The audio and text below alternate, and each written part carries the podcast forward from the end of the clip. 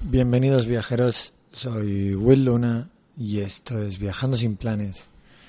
Empezamos un nuevo capítulo especial sobre Australia, la Work and Holiday y hoy vamos a hablar de uno de los temas que más interesan y más preocupan a todos los que vienen a Australia, ya que, bueno, como hablamos en capítulos anteriores, Australia es un país caro, es un país al que, bueno, eh, si se quiere recorrer, si se quiere viajar hay que gastar dinero.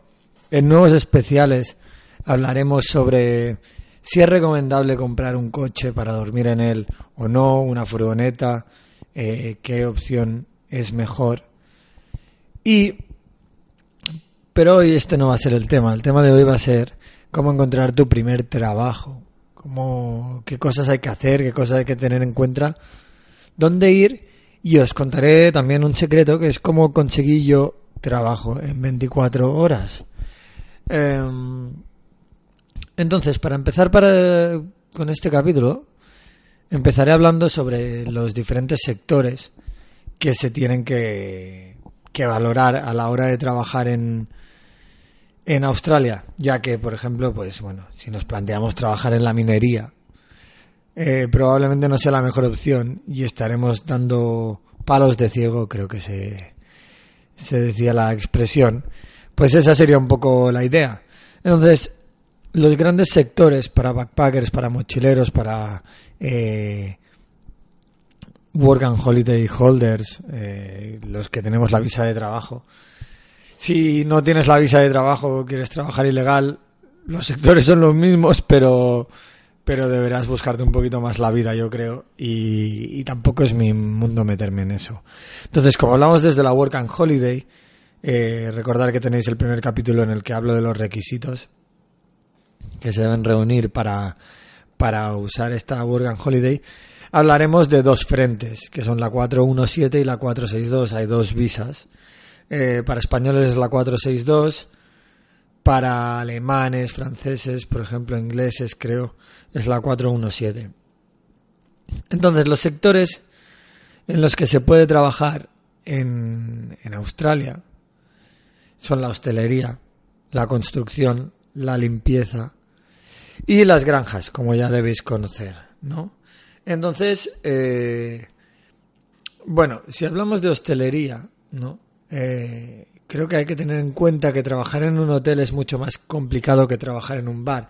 Es decir, está muy, muy estandarizado, muy, muy tipificado que los backpackers vienen aquí a trabajar a bares, de camareros, de, de barmans, ¿no? De personas detrás de la barra. Y, y esta sería, sería un poco al sitio al que tenéis que apuntar cuando buscáis trabajo, ¿no? Las plataformas para buscar trabajo principalmente son Facebook, Gumtree, que se escribe G-U-M-T-R-E-E.com y eh, luego existen otras plataformas como pueden ser Indeed, después hay otra que se llama Backpacker Jobs, hay, hay varias opciones, muchas, muchas páginas que ya os dejaré escritas en el, en el apartado de comunidad, en acceso exclusivo para socios, gracias a que habéis apoyado este podcast. Entonces, pues eh, si hablamos de, hostelería y hablamos de, de bares, hay diferentes cosas que hay que tener en cuenta. Y el problema es que para trabajar en Australia, en general te piden certificados. Te piden certificados para que tú conozcas eh, cómo funcionan los trabajos y qué leyes reinan en, en ese en ese estado, ¿no? Entonces el certificado más importante para los que queréis trabajar en hostelería es el RSA, RSA, se escribe tal que así, una R, una S y una A. Y, y bueno, significa Responsible Service of Alcohol. Es un certificado para que conozcas las leyes, cuándo y cuándo no puedes servir a, a la gente en un bar y cómo controlar las situaciones en que pues las cosas van mal, ¿no?